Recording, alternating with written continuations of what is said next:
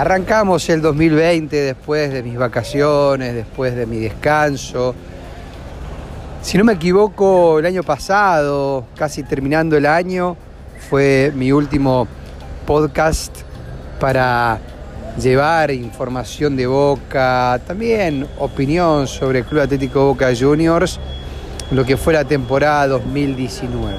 Arrancó el año, comenzó el 2020 el conjunto Ceneice está en las últimas fechas de la Superliga Argentina, con ilusión de campeonar.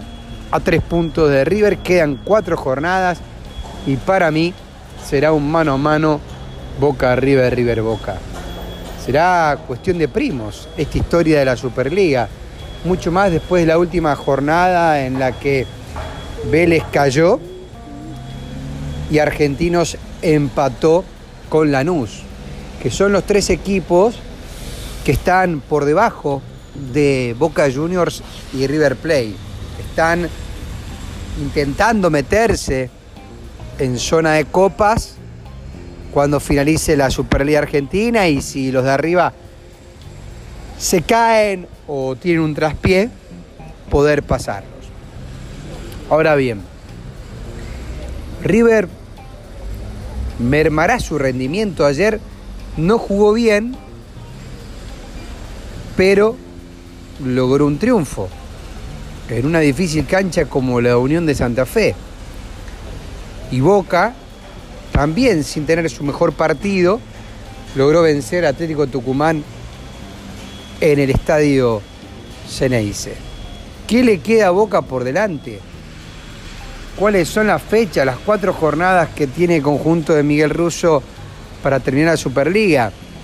El domingo que viene visitan a Central Córdoba de Santiago del Estero. El otro fin de semana reciben a Godoy Cruz. El siguiente, que es a fin de mes, juegan de visitante contra Colón en Santa Fe. Y la última jornada, la última fecha, será contra Gimnasia de Gimnasia de Maradona en la bombonera. Son las cuatro fechas que le queda a Boca Juniors por delante. River tiene también partidos difíciles, complicados de esta Superliga en la búsqueda de lograr resultados positivos. Uno de los juegos, creo que el más difícil que tiene, es la visita a estudiantes en La Plata, en el Estadio 1 ese podría ser un encuentro clave para que Boca pueda avanzar y terminar esa jornada con la misma cantidad de puntos que el equipo de Gallardo, que es el que mejor juega en la Argentina, no hay dudas de eso, pero los dos planteles tienen jerarquía. En esta clase de etapa de temporada, la jerarquía es fundamental porque cuando están terminando los torneos son los partidos más difíciles. Dicen los futbolistas que cuando está finalizando una temporada, las piernas pesan más, las decisiones no son las mismas que cuando comienza todo. Entonces eso será algo a tener muy en cuenta. Y de la única manera en la que un conjunto tiene mejor rendimiento que otro en situaciones candentes es cuando la mayoría de sus integrantes tiene jerarquía. Esa jerarquía es fundamental para el tramo final de una temporada. Es clave y tanto Boca como River la tienen. Del fútbol argentino están los dos conjuntos un escalón por encima del resto. Queda poco para que termine la Superliga y queda poco para saber quién se va a quedar con el torneo. Será cuestión de ir fecha tras fecha. Y nosotros de seguir comunicándonos semana tras semana en mis podcasts. Gracias por estar de tu lado. Muchos éxitos. Los espero en siete días. Les habló Tato Aguilera.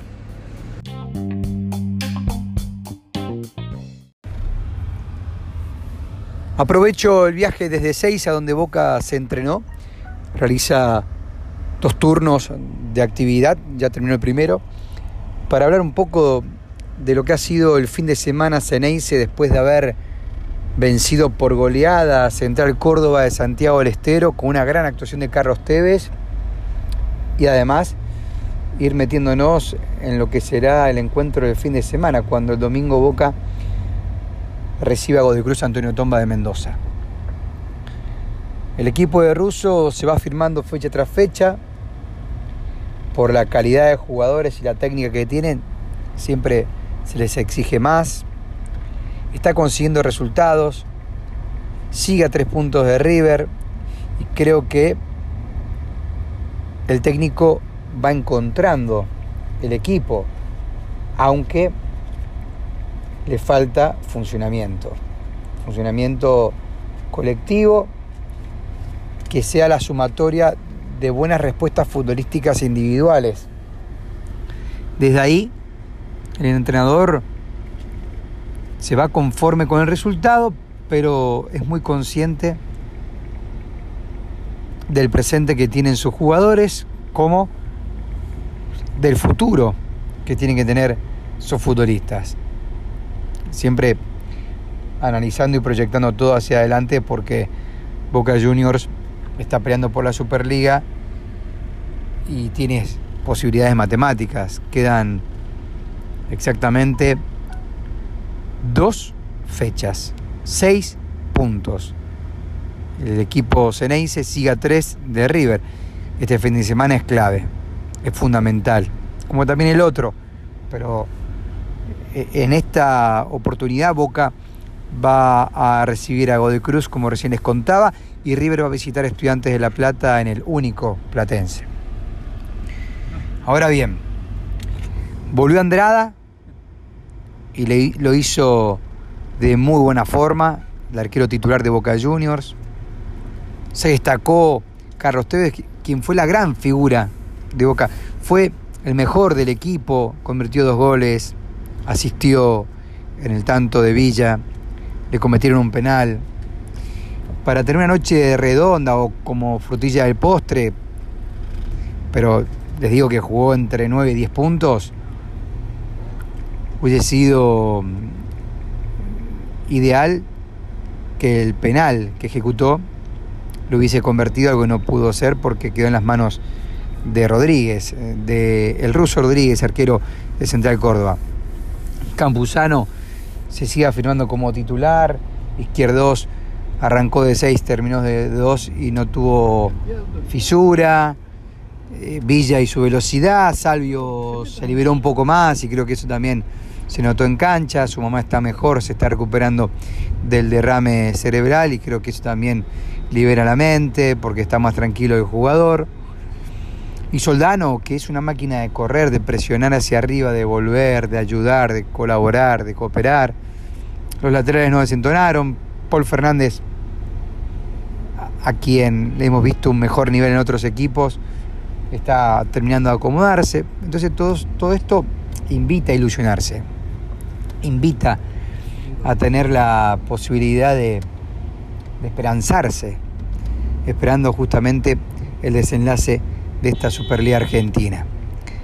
El plantel tendrá un jugador más que Sebastián Pérez, quien se volvió de Barcelona y Guayaquil rescindió allá por falta de pago, por deuda. Boca le va a reclamar a persona de Guayaquil el pago lo mismo, pero no, no podría actuar en la Superliga. Recién en junio podría ser parte de Boca en cuanto a una competencia formal, oficial para, para jugar, para disputar los encuentros. Bueno, todo esto también hace que es un jugador que se fue a préstamo, no terminó teniendo su mejor presente y sumado a la deuda que Barcelona y Guayaquil tuvo para con él, decidió volverse a la Argentina y Boca lo acepta porque es patrimonio del club.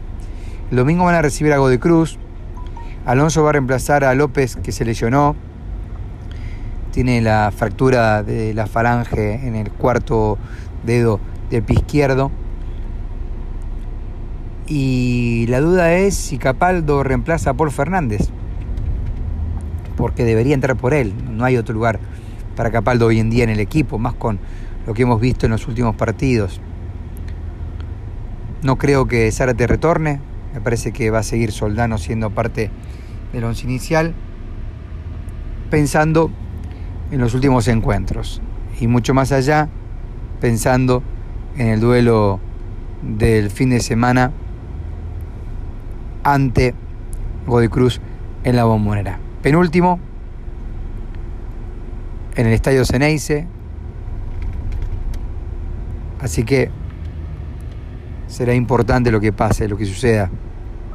Tres fechas quedan, no dos. Tuve una confusión. Tres jornadas. Boca justo juega con Godoy Cruz, la próxima con Colón en Santa Fe, viernes 28, y cierra la Superliga con Gimnasia y Grima. La Plata, River juega contra Estudiantes en La Plata, Defensa y Justicia, Atlético Tucumán, son las fechas que le quedan al equipo de Gallardo. Como todas las semanas, seguiremos hablando, conversando de fútbol, del fútbol argentino, de Boca Juniors en particular. Por eso les agradezco haber estado del otro lado y escuchar mi podcast. Soy Tato Aguilera, periodista deportivo.